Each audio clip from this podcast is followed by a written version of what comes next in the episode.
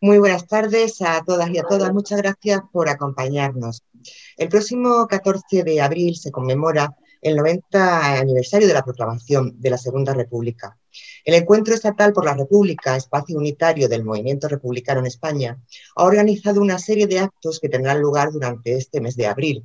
Entre ellos, estos debates con los que comenzamos hoy y que se emiten por el canal de Radio Rebelde Republicana. En primer lugar, agradecer a Radio Rebelde Republicana por esta invitación y por la emisión. Y hablamos de cuatro debates que tendrán lugar desde hoy hasta el próximo 15 de abril. Comenzamos con República y Democracia, pero también se hablará en ellos de República y Modelo Económico y Social, que será el próximo día 10, República Feminista a celebrar el 13 de abril y finalizará con el debate República y Modelo Territorial el próximo 15 de abril a las 7 de la tarde. Pero no quiero entretenerme más y yo quiero ya dar paso a nuestros invitados de hoy. Contamos esta tarde con dos invitados muy especiales. Lucía Muñoz Dal es diputada mallorquina y ha estudiado ciencias políticas y máster en cooperación internacional. Actualmente, como digo, es diputada de Unidas Podemos en el Congreso, formando parte de varias comisiones en asuntos exteriores, cooperación, economía, infancia, adicciones, derechos sociales, también formó parte de la anterior legislatura en el Congreso de los Diputados. Ha participado en diferentes asociaciones, colectivos y movimientos sociales relacionados con la cooperación internacional, el medio ambiente y la educación. Ha trabajado también como técnico de proyectos de cooperación y educación de ONG. Muy buenas tardes, Lucía, bienvenida. Muy buenas tardes, May, muchas gracias. Nuestro segundo invitado es Felipe Alcaraz, aunque muchos lo conocéis por su faceta política, es también cierto que muchos lo conocen por su faceta literaria. Pertenece a la dirección del PC, ha estado muchos años como diputado, participando incluso en la aprobación y desarrollo de la Constitución y la autonomía andaluza. Como digo, muchos le conocen también por su faceta literaria. Doctor en Filología Románica, acaba de publicar la novela Los Pobres, que ya está en librerías, pero ha escrito otras muchas, Cuenta con ocho novelas publicadas, tres libros de poesía y decenas de artículos literarios. Bueno, Felipe, corrígeme si me equivoco con alguna cifra. Buenas tardes, Felipe Alcaraz. ¿Qué hay? Buenas tardes, May, gracias. Nuestro debate hoy se titula Democracia y República. Y a mí me gustaría empezar precisamente por ahí. Democracia y República. ¿Es lo mismo? ¿Hablamos de una forma de votación y de una forma de Estado? ¿Ambos se refieren a la democracia o a la participación popular? ¿Cómo podríamos ver claramente estos dos conceptos? Lucía, empezamos contigo, si te parece. Muy bien, muchísimas gracias, eh, Mai. Em, bueno, yo creo que, no, que no hablamos de, lo mismo, ¿no? Que, en fin, a mí, de todas formas, eh, hablo desde el punto de vista politológico, ¿no? No es lo mismo una república que una democracia, no, no lo era digamos, eh, en, el sentido antiguo, ¿no? Y no lo es en el sentido moderno. Eh. quiero decir, en, yo pienso en, las repúblicas eh, que puede haber en América Latina y, el propio concepto de, república tiene, tiene connotaciones negativas porque se entiende como, como república oligarquizada, por así decirlo, ¿no? Y en contraposición a eso, pues se habla pues, de democracia Bolivia, por ejemplo, se habla de democracia plurinacional, ¿no? Eh, entonces, eh, no, no hablaremos de lo mismo, pero lo que me interesa a mí es vincularlo, ¿no? Es hacer una reflexión sobre cómo se, vincula la, república con, la democracia eh, y lo hago desde, desde, desde donde estoy, ¿no? Desde, desde donde estoy, que es, que es España, ¿no? Entonces, bueno, yo creo que, que, que lo interesante es hablar de, republicanismo como, movimiento democratizador del Estado. Eh, esa es la primera idea que, quiero lanzar. ¿no? De, eh, es importante subrayar que, esta, que la, de la dicotomía de democracia-república pues, eh, no entraña solo la democratización del jefe del Estado ¿no? y, la posibilidad de atribución de responsabilidades si, si delinque, que, que, ya es bastante, pero, sino que la monarquía es una institución que vertebra un, modelo de país determinado, ¿no? basado en modelos económicos y, sociales que son incompatibles eh, con una democracia plena ¿no?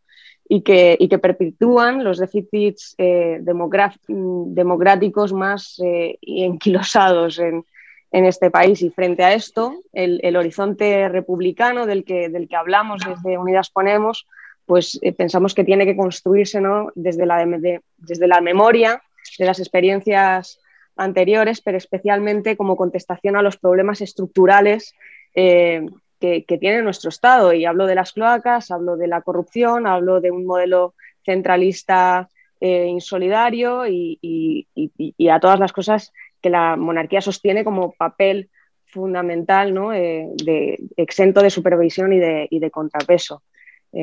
Bueno, hasta aquí yo creo que, que lanzó esta primera idea ¿no? de, movimiento, de republicanismo como movimiento democratizador. Sí, yo creo que una democracia o es republicana o no es una democracia plena. Se suele decir que las democracias no llevan adjetivos, democracia orgánica, democracia, pero quizá últimamente y sobre todo en España habría que añadirle algo, porque si no va a quedar como una democracia monárquica, una democracia borbónica. Por tanto, la esencia de la democracia se basa en, ese espíritu público de todos y todos dominando eh, no solo la riqueza, sino el propio futuro, la posibilidad de marcar un futuro entre todos, en la red pública como escenario donde todos se mueven de cara a la construcción de un destino común, de un universo, de un universo común. En España actualmente, hace poco se generó una gran tertulia y un gran debate y un gran escándalo porque alguien dijo, creo que fue Iglesia, que no estábamos en una democracia totalmente normalizada o plena, no sé exactamente qué caracterización utilizó. Pero realmente en España nos encontramos a la hora de definir lo que tenemos exactamente en una especie de monarquía parlamentaria.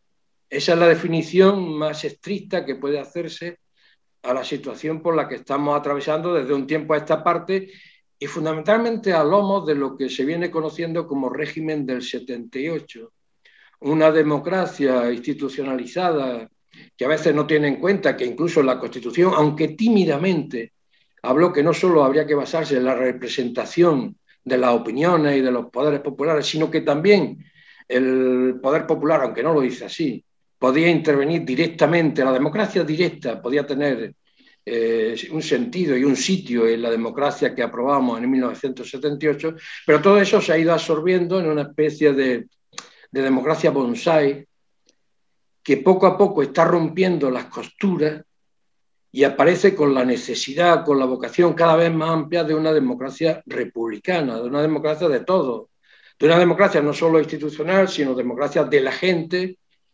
con la gente, entre la gente, que supera lo que hoy es un lastre, un gran obstáculo para tener una democracia plena, que es el rey, la monarquía, toda la, casa real y los, los borbones. Por lo tanto, la democracia, yo repito esta primera idea, solamente es plena cuando es republicana. No se puede decir que una democracia con un rey es una democracia plena, es un, una contradicción, un oxímoron absolutamente irresistible e insoportable. ¿Cómo podemos trasladar lo que era una estructura feudal, no de representación, sino de dominación, que un rey con respecto a lo que no eran lo que no eran ciudadanos, sino súbditos, aunque actualmente han modernizado la cosa en esta especie de capitalismo postmoderno y han pasado de súbditos a clientes. Pero ¿cómo se puede decir que una democracia puede convivir si eh, hacemos un, estudio riguroso, un enfoque riguroso de, los términos y de las estructuras con un rey, con una estructura monárquica.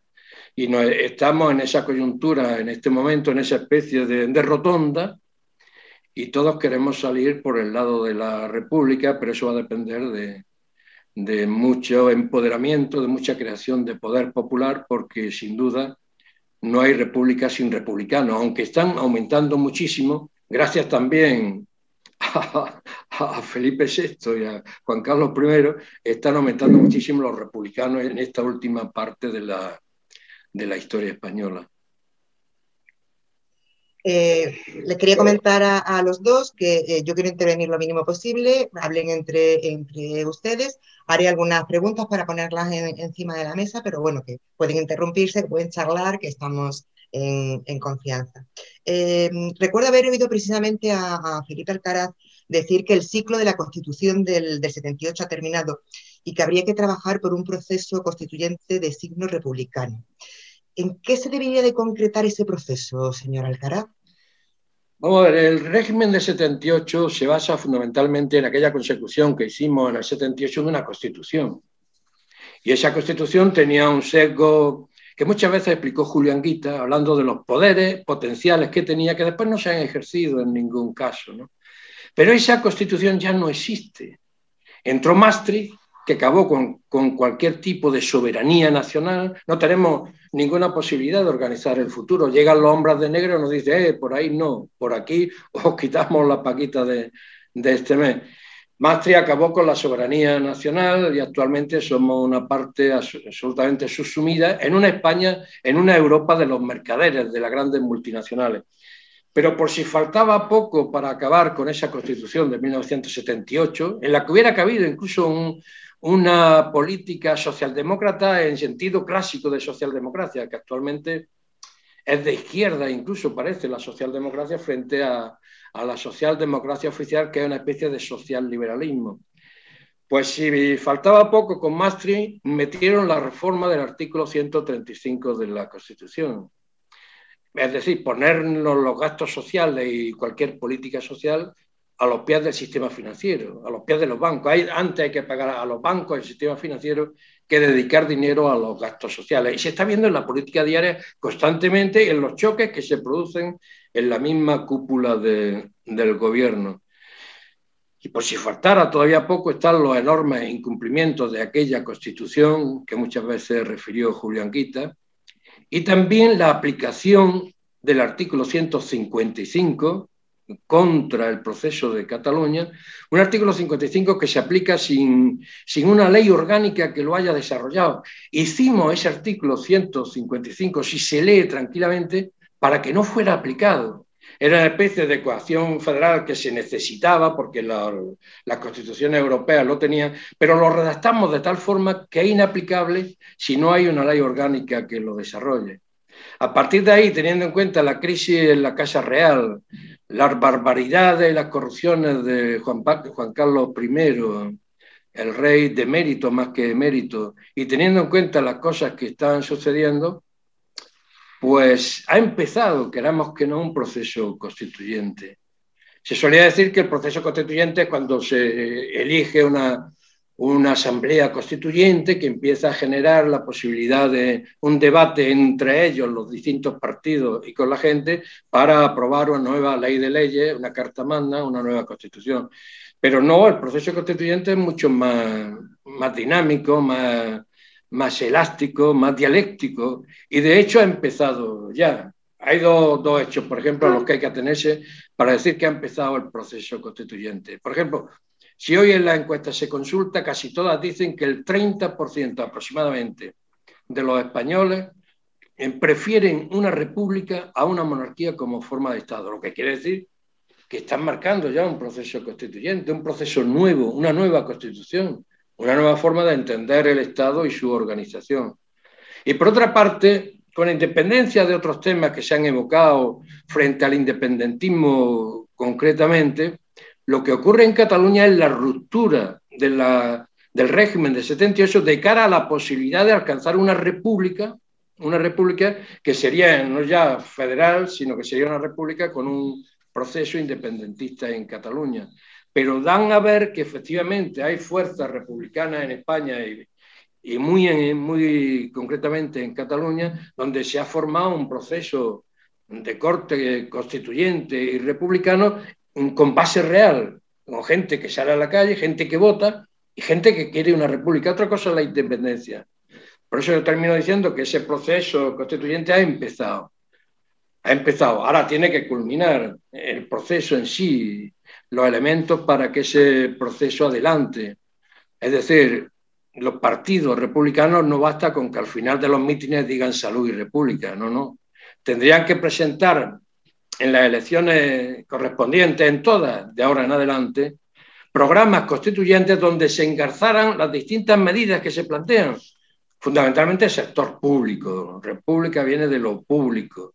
El sector público, la salud, la enseñanza, en las finanzas, la banca pública, todo eso cómo se inserta en un proceso constituyente que pide, que pide eh, algo nuevo, algo nuevo para España una vez que el régimen de 78 y aquella constitución que se hizo, que ya no existe por los motivos que he dicho anteriormente, es un régimen que está carbonizado y precisamente lo mantiene fundamentalmente de forma drástica la derecha, Vox y el Partido Popular. Pero también hay que decir que en gran parte la estructura real, monárquica, que se mantenga todavía en pie, también depende de la posición del Partido Socialista Obrero Español, que no ha dejado, a mi juicio, de ser republicano y mantiene en pie todo ese régimen del 78. Por lo tanto, hay que tener en cuenta las condiciones concretas, pero a mi juicio el proceso constituyente ha empezado ya en la sociedad y vamos incluso en el nivel político, en la estructura representativa, vamos retrasados con respecto a lo que la sociedad demanda, a lo que la sociedad quiere o por lo que la sociedad vota o se tira a la calle muchas veces, como se ha visto en algún territorio del Estado. Decía.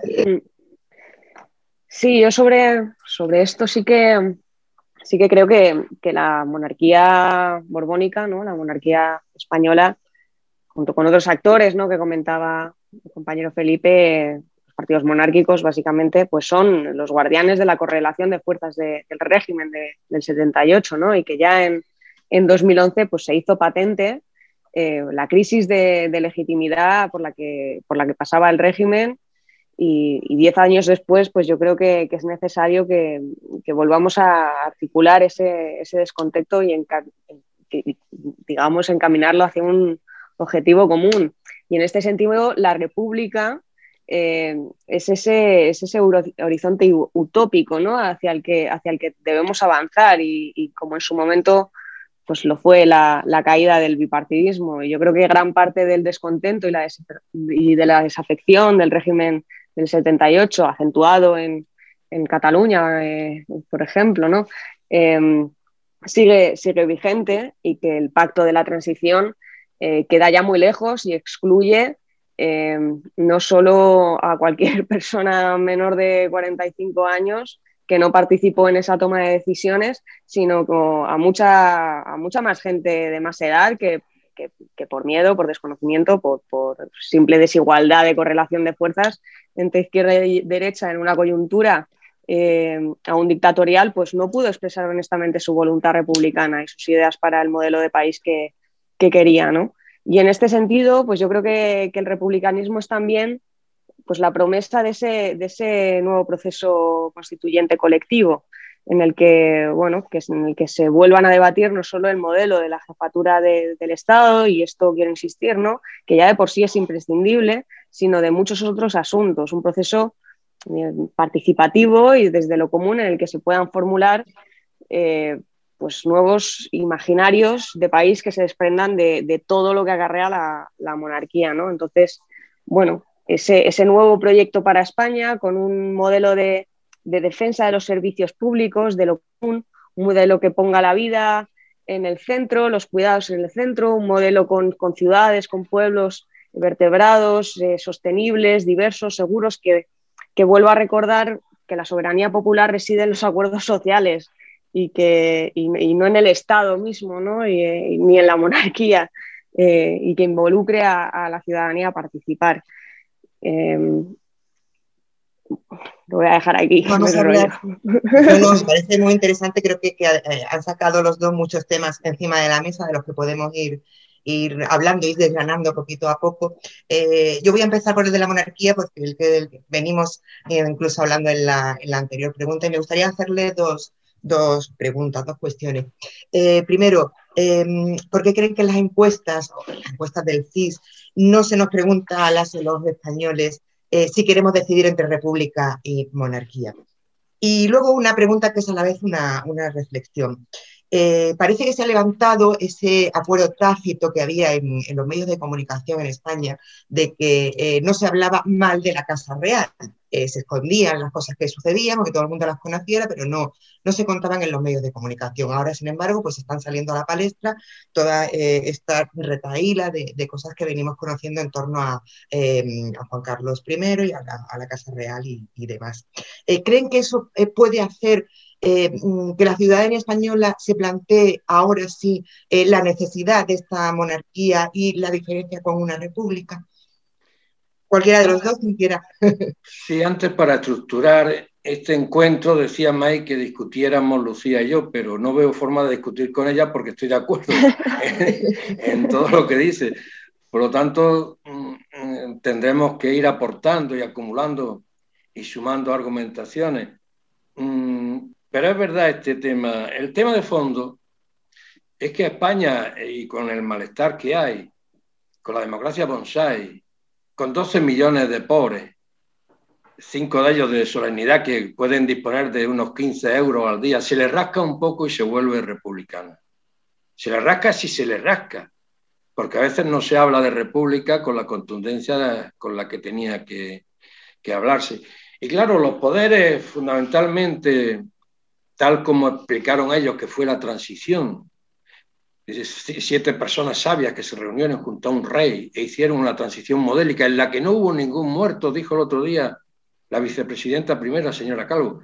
Por lo visto, los abogados laboralistas de Atocha y Caparrós y otros murieron de gripe. No hubo ni un muerto en la transición de la dictadura a la democracia. Y sabían que, lo sabía Suárez, que cuando se convoca el referéndum de la Constitución tenía que haberse convocado el referéndum sobre monarquía o república. Y Suárez lo dijo una vez sin saber que estaba el micrófono abierto en una Victoria Prego. en televisión. Dijo que no había convocado el referéndum entre monarquía y república porque hubiera perdido la, monarquía. Es, decir, en España la república siempre ha sido una voluntad como más que de izquierda, de una izquierda muy amplia, de, de unidad popular, de mucha gente, incluso de centro y de derecha, que quieren una libertad mayor sin rey, sin esa tutela feudalizante y medievalista que son que es la casa, real. Y claro, el tema de fondo está, ahí, que, que España es muy republicana y que entonces se hizo como una especie de defensa siciliana que se dice en el ajedrez, rodeando de fichas y de silencios, y de silencios periodísticos, constituyendo en España una especie de periodismo de Estado, de periodismo borbónico, para que no se rozaran ni al rey, ni a la reina, ni a nadie de la Casa Real, hicieran lo que hicieran, porque era una razón de Estado en sentido maquiavélico, que los reyes pervivieran incluso como ejemplo moral y ético de esta situación. Después todo eso se ha, se ha derrumbado, ¿no? Y aparece entonces la necesidad de que disputemos un espacio con valentía. Y me voy a parar un segundo. Está sucediendo en Europa una respuesta muy peligrosa Mientras crece la ultraderecha, el neofascismo, o como se quiera decir, simultáneamente decrece y aún desaparece en ciertos países la izquierda, incluso la izquierda transformadora, más que la izquierda social liberal. En España quizá haya empezado también este proceso, esta España que parecía distinta después del 15M, hace unos cuantos años, y que ahora empieza también a resultar que crece mucho la ultraderecha o se ultraderechiza la derecha, la derecha deja de ser civilizada y decrece la izquierda transformadora, vamos a llamarlo así, que en el fondo a veces solamente tiene un programa socialdemócrata en sentido clásico, no social liberal, sino socialdemócrata en sentido de, lo público, en el sentido de banca pública, todo eso es socialdemócrata en el fondo. El tema de fondo, a mi juicio ahora, por eso decía que a veces no se defienden con fuerza los valores republicanos, es en base a una palabra que ha dicho antes Lucía que es de enorme importancia, la creación de un imaginario. La política en sentido fuerte no es simplemente recoger migajas, cositas. Le preguntaron una vez a Arbolla qué era el socialismo y dijo, el socialismo es hacer cositas. No, no, es crear un imaginario de transformación de una sociedad diferente, con un modo de producción diferente, que no nos lleve a 12, a 15 millones de pobres y a una situación sin libertad real en esta democracia bonsai. Y quizá en este momento a la crudeza de una derecha defendiendo el neofranquismo, habría que contestar con más fuerza, con más rotundidad desde valores republicanos, intentando crear crear en la gente esa necesidad y ese imaginario de una sociedad distinta, no solamente de cositas que vamos a conquistar sobre la marcha, sino de una sociedad distinta en, la forma de gobierno, en la forma de Estado, la forma de producir, en la forma de sociedad. Pero eso requiere un programa que sería constituyente, ¿no? Un programa constituyente porque eso no lo vaya a dar el régimen de 78 y mucho menos después de la versión que han hecho de la transición y de la constitución, las derechas y también, con perdón, el Partido Socialista Obrero Español, que es el gran sostén que tiene el régimen del 78 para mantenerse ahora. Por lo tanto, yo creo que en estas circunstancias de hegemonía creciente de la derecha y la ultraderecha, incluso del trumpismo, como estamos viendo en Madrid, el trumpismo cañí, habría que responder con, la voluntad de creación de un imaginario republicano que nos condujera, puesto que ya la gente se ha lanzado, hay un 30% que opta por la República, que nos condujera a una defensa más rápida de una salida republicana a la situación actual, no de una salida de cositas, como diría Borbolla, sino con una mayor ambición a la hora de crear un imaginario republicano. Em, Sí, yo, por, eh, un poco responder a lo, que comentabas, May, em, creo que, has tocado dos temas ¿no? que precisamente lo que revelan es que, es que en España no hay una democracia plena. Em, el hecho de, y, esto tiene que ver pues, con, las reticencias de los partidos. Eh, estoy pensando ahora en el CIS, ¿no? el poder mediático ya es otra historia, pero está vinculado también a, los partidos monárquicos y a todo lo que en realidad representan, ¿no? a todos los intereses económicos que, representan. Em, y, es precisamente pues, ese bloqueo continuo ¿no? a todas las iniciativas que, vayan eh, a cuestionar esa, la legitimidad de la monarquía. ¿no? en, el Congreso nos han rechazado una y otra vez la solicitud de investigación a, Juan Carlos de Borbón, ¿no? Por, las presuntas corruptelas de, los aves y, en fin. Entonces, bueno, yo creo que, lo estamos viendo cada día en ámbitos muy, muy distintos y gran parte de ellos pues tienen una vinculación directa o indirecta con la institución monárquica, ¿no? Eh, eh, pues problemas con la legislación penal, que en relación con los derechos fundamentales, con la libertad de expresión, ¿no? El tema de, de, la problemática figura de las injurias a, la corona que, bueno, que ha llevado a, un rapero a la, cárcel, a otro al exilio y, muchísimos más casos, ¿no? Las, condenas a, músicos, artistas, los, flagrantes abusos policiales que, que desgraciadamente se están viendo y que van desde palizas arbitrarias por cómo vas vestido, ¿no? Hasta detenciones eh, eh, por, perfil étnico. Eh, por aquí tenía un dato y es que hay un estudio de, la Universidad de Valencia que, llega hasta el punto de que la policía identifica hasta 10 veces más a gitanos magrebís y afrolatinos que a personas blancas, ¿no? bueno, la violencia desproporcionada en las manifestaciones, los abusos a, menores como, como, en Linares. El tema de la patada en la puerta por las fiestas ilegales y la incompatibilidad de esto con la inviolabilidad domiciliaria, que es un derecho fundamental. Eh, campos españoles, eh, en el acceso desigual a, servicios públicos como la sanidad y la educación, eh, la censura de los medios de comunicación a partidos republicanos, ¿no? como, como, Podemos, como, como, Unidas Podemos, ¿no? Lejos de, mm, bueno, lejos de, esa vinculación de, con grupos empresariales y que, que, luego nos dirán que es prensa libre, ¿no? Pero que el hecho de que eh, hemos visto hace muy poco cómo eh, se despedía a un trabajador eh, por poner un rótulo en relación con la monarquía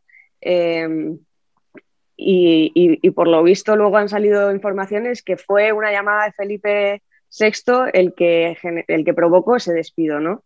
Entonces, eh, bueno, todo, todo este poder que acumula la monarquía, digamos, que es como la, cúspide de todo un modelo social y económico que tiene nuestro país, que si cae, eso ayuda muchísimo a, repartir el poder, ¿no? a, que haya una democratización real de, lo que es nuestro modelo económico y, social.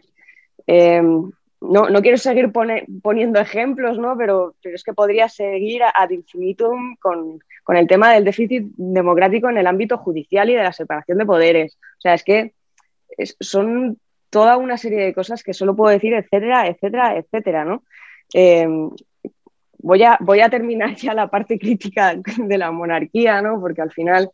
Eh, si hablamos de, república, es, un poco eh, inevitable hablar de, monarquía, ¿no? Y es que creo que la monarquía encarna, pues eso, una determinada idea de España.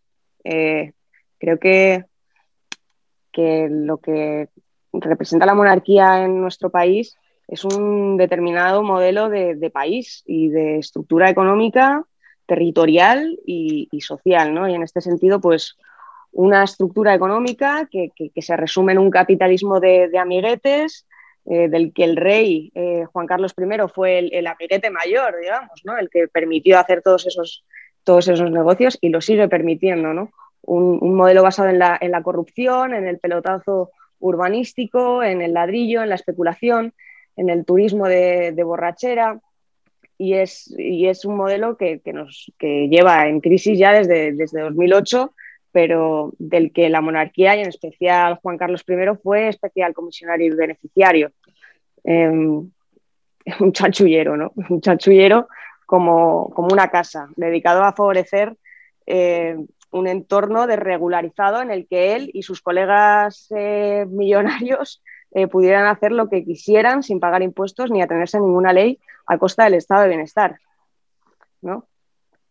La monarquía yo creo que en este país ha representado históricamente y desde su, y desde su refundición franquista eh, los intereses económicos de una clase muy específica y no es la de los trabajadores y la gente humilde precisamente, ¿no? sino de la de, digamos, la aristocracia económica.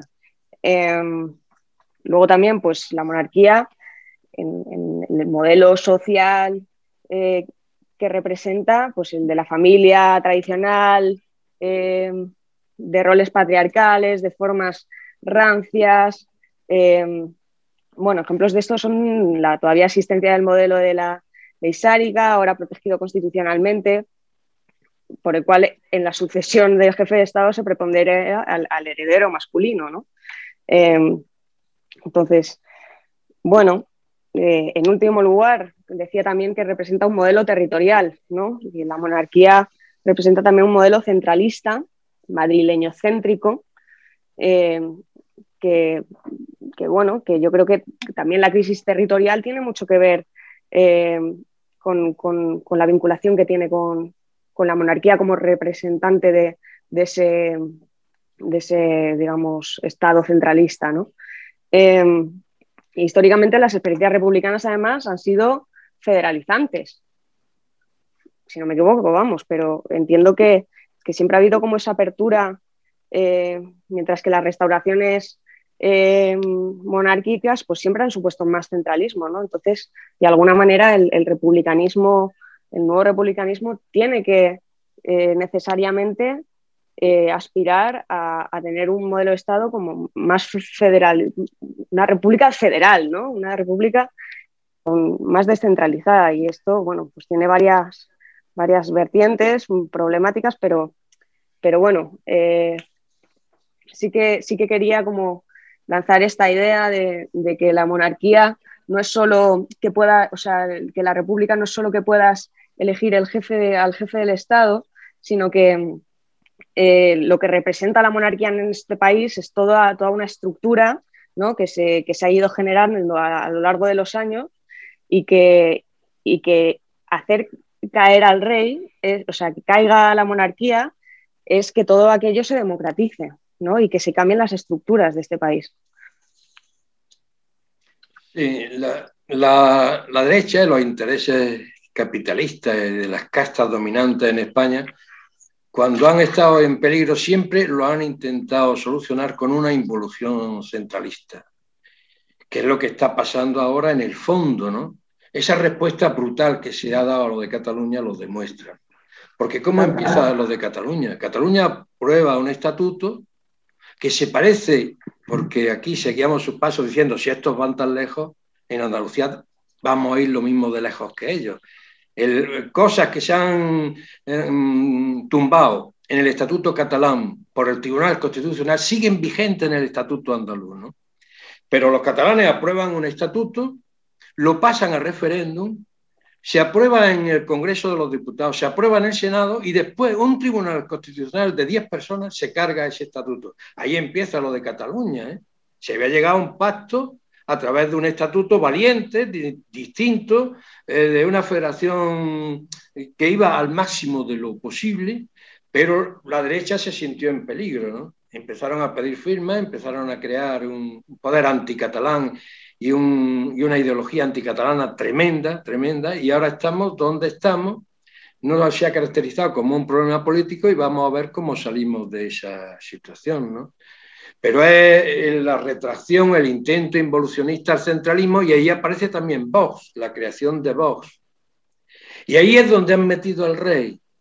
El rey mm, lo han intentado modernizar en una etapa, pasándolo de franquista al régimen de 78.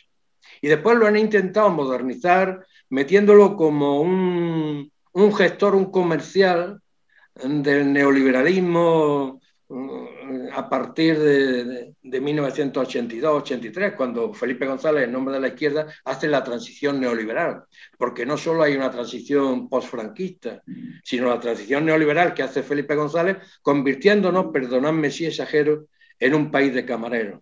A partir de ahí, porque rompe toda la gran industria, rompe las posibilidades de producir cosas en España, que no producimos prácticamente nada. Ladrillo, dos o tres cositas más, la agricultura maltratada por la Unión Europea y luego pues a servir café e intentar salvarnos a partir de las terrazas en este país.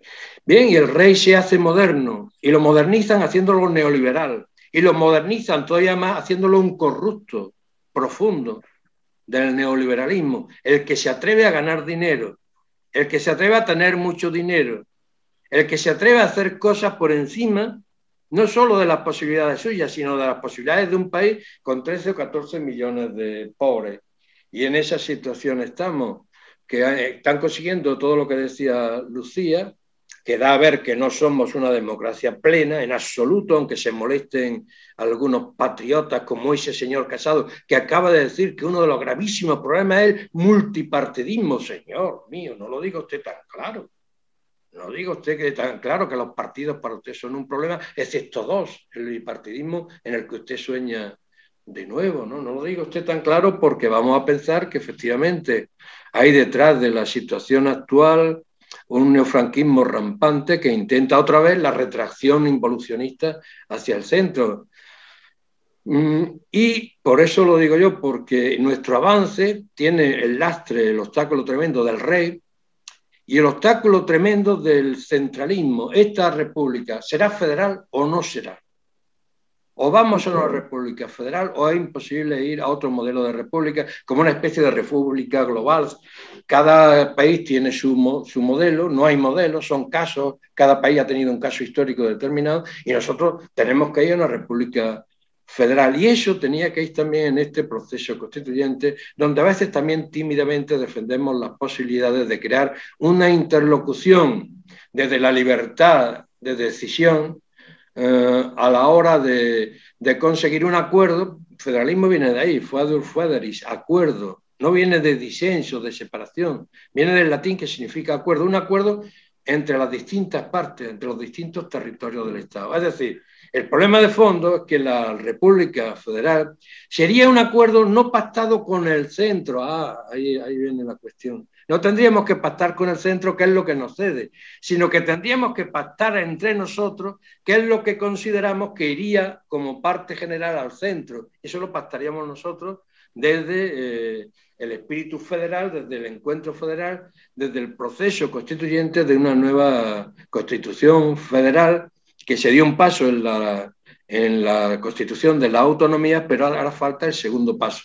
Por ejemplo, el segundo paso podríamos convertir el Senado, yo creo que hay condiciones, siempre que nos lancemos un poquito la izquierda, para constituirlo en Cámara constituyente de, una especie de república federal.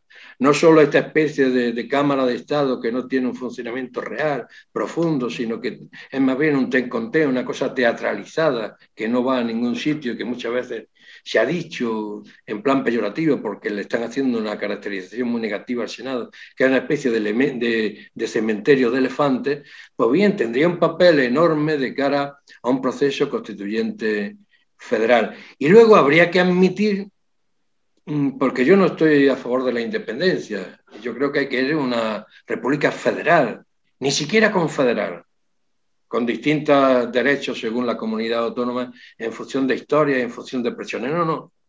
Una república federal, ni siquiera confederal, y por lo tanto evitando los problemas de independencia.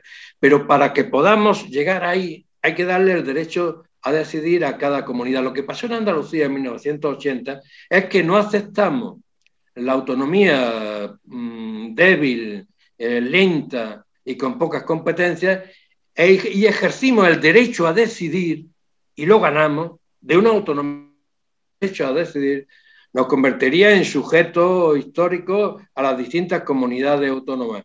Y desde esa competencia, desde esa legitimidad, pactaríamos, iríamos pactando un eh, Estado federal republicano donde el centro no sería el gran negociador, sino que serían las comunidades autónomas. Pues bien, el rey lo han modernizado de tal manera que ahora el rey no puede ni ir a Cataluña, aunque hable catalán a veces en la intimidad. Lo han enfrentado de tal forma a donde aparece la quilla de, un proceso eh, de transformación republicana, pero en el resto de las comunidades igual.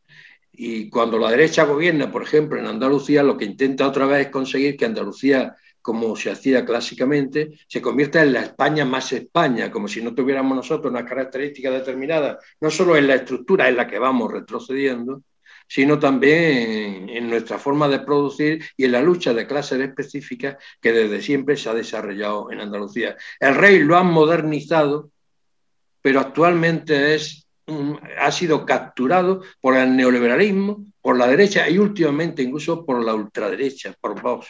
El rey a veces parece un militante de Vox. Y esa es la modernización que piensa la derecha, la derecha eterna de España, que hay que hacer. Una nueva retracción, una nueva involución centralista para solucionar sus problemas ahora que mucha gente ha empezado a protestar. E incluso dice el Fondo Monetario Internacional, posiblemente para poner a la gente en posición de defensa, que vienen fuertes movilizaciones en función de la estructura y de la pobreza enorme que va a haber en los distintos países después de la pandemia.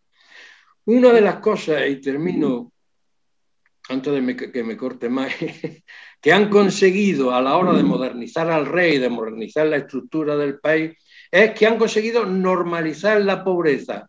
A los pobres no los vemos ya en España, aunque lo tengamos una cuarta de la nariz han conseguido normalizar 12 o 15 millones de pobres que tienen 16, 18, 15 euros cada día. Algunos que no pasan de 600 euros al mes y muchos otros no pasan de 400. Y han conseguido normalizarlo, como si eso fuera una cosa normal. Y han conseguido incluso hacerlo apáticos, que pasen, que no luchen por la democracia, que crean que la democracia es la culpable de lo que está pasando. Un poco lo que pasó en la República cuando protestaban los campesinos pobres, yo voy a citar otra vez Andalucía, los terratenientes para enfrentarlos les decían que te dé de comer la república, come república. Y ahora igual, como si la democracia tuviera la culpa de esto y no la involución democrática, el modelo democrático bonsai que se ha conseguido en función de una correlación de fuerzas en la que la ultraderecha sigue subiendo y el Partido Socialista no se decide por una ruptura como en el régimen del 78.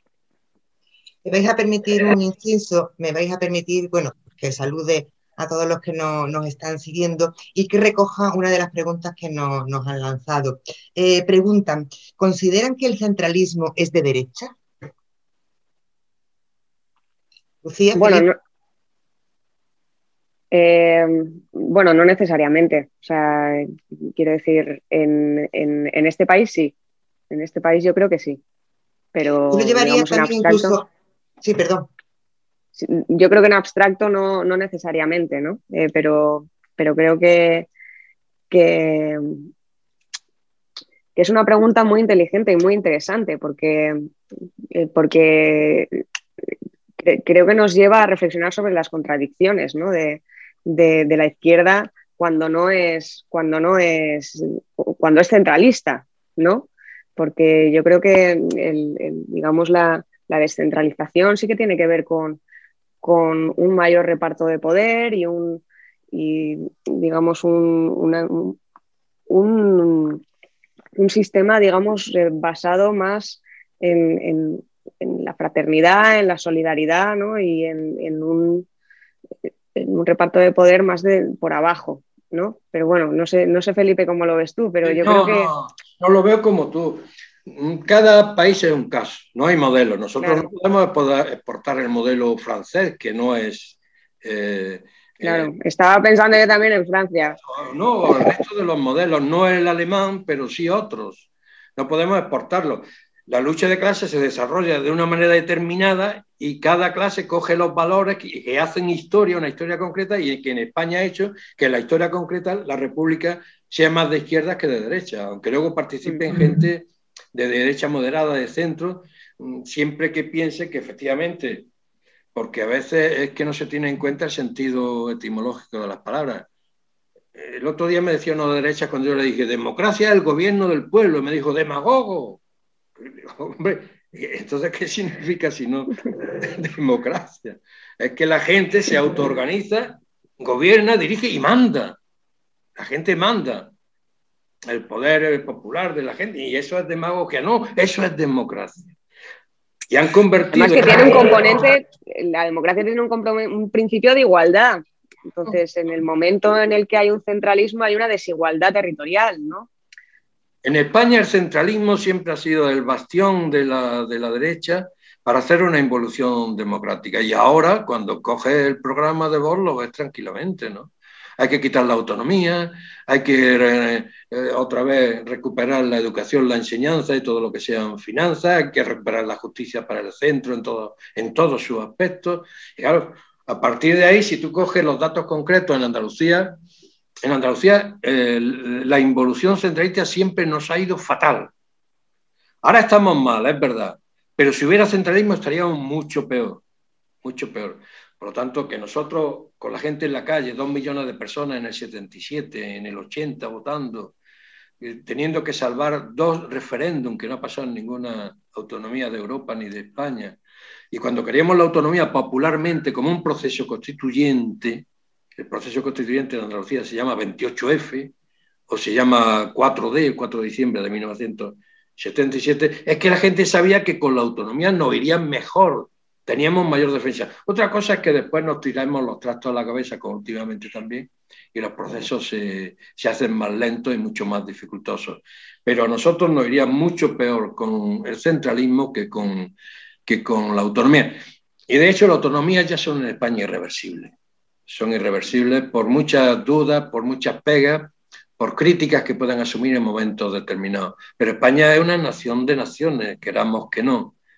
Aunque haya habido un momento de reflujo tremendo por el ataque bestial, a mi juicio, que se ha hecho con respecto al problema político catalán.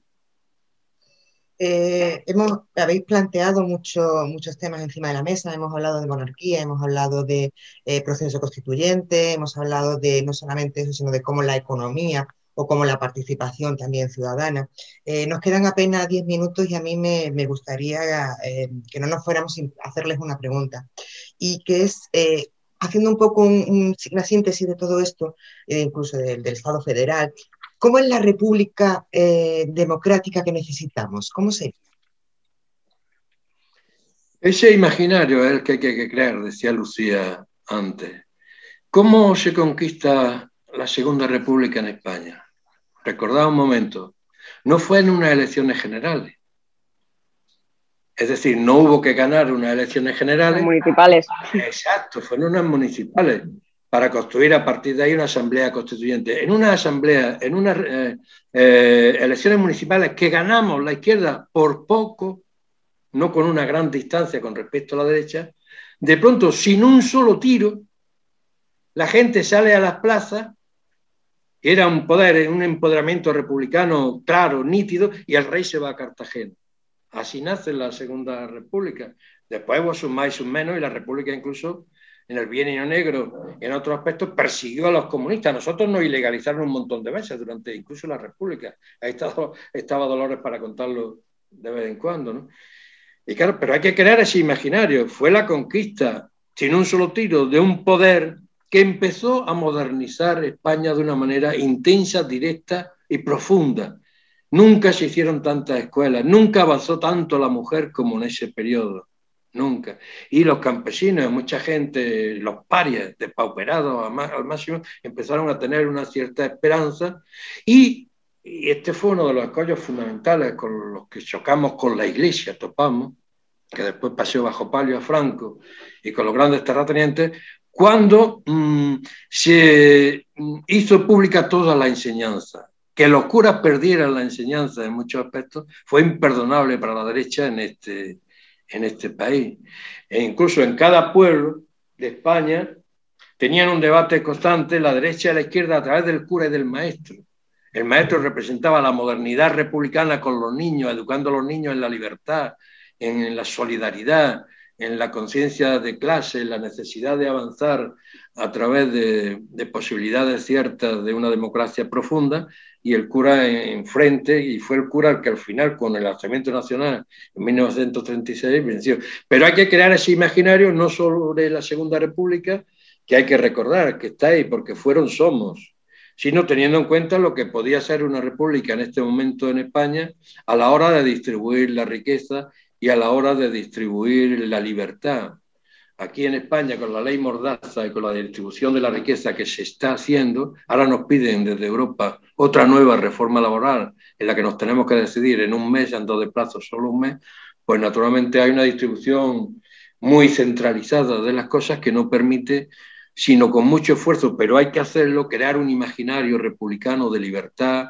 es decir, de que es posible entre todos cogiendo el poder entre nosotros, crear un espacio público inmenso donde queda la libertad, la enseñanza, la educación y el futuro de las mujeres y de la ecología, un espacio rojo, verde y violeta que supere con mucho la situación de esta democracia eh, eh, pequeña, bonsai que estamos viviendo. Me, gusta mucho el concepto de democracia. Me gusta mucho el concepto de democracia bonsai, Felipe. Em, bueno, yo creo que, es importante que, el nuevo republicanismo em, siga entroncando con, la memoria de las experiencias pasadas ¿no? y, siga inamovible en, la lucha contra la, verdad, la justicia y, la reparación que merecen, que merecen pues, pues tantos compatriotas y tantas, y tantas voces ahogadas por, por el franquismo y, la dictadura. Y es importante reivindicarlas como experiencias de, las que extraer lecciones y, propuestas, pero creo que, la construcción de, la nueva república eh, tiene, que, tiene que hacerse con memoria pero sin nostalgia. Y, en eso es, y esa es la idea, ¿no? crear nuevos, nuevos imaginarios. Y eso implica pues eh, nuevos símbolos, nuevos términos. Eh, y no podemos seguir basando nuestro republicanismo en, basar, digamos, eh, en, romantizar experiencias de, derrota y, hay que construir un nuevo movimiento republicano fuerte. Esa era una de las grandes preocupaciones de Julio Anguita, que fuéramos efectivamente no a soñar con la Segunda República, sino a construir la, tercera. Claro, claro. Entonces, bueno, eh, yo creo que hay que avanzar en definir qué, significa ¿no? ser, una persona republicana y, dotarlo de contenido y dotarlo de contenido y yo creo que eso va en, cuatro cuestiones, ¿no? En la cuestión social, la cuestión territorial, la cuestión patriarcal y la cuestión ambiental. Yo creo que esas son las cuatro claves que, tenemos que dotar de contenido, de, símbolos, de, bueno, de ese nuevo imaginario necesario para, para que exista un movimiento republicano, republicano fuerte. Yo tengo que deciros que estamos llegando al, final. Eh, nos quedan escasamente cinco minutos. Si queréis lanzar una, última idea para quienes nos están viendo, nos están escuchando, nos están siguiendo, muy, muy cortita. No, la idea esta de no romantizar excesivamente las cosas, aunque es verdad que la izquierda siempre ha sido muy romántica y tenemos que seguirlo siendo, ¿no? Incluso con lo que decía el Che Guevara, detrás de cualquier proceso profundo de cambio existe el amor, está el amor como motor fundamental del cambio.